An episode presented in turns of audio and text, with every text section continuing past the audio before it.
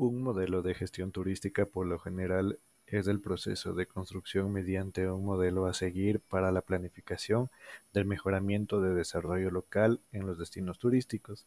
donde se realizan diversas actividades relacionadas a dichos ámbitos,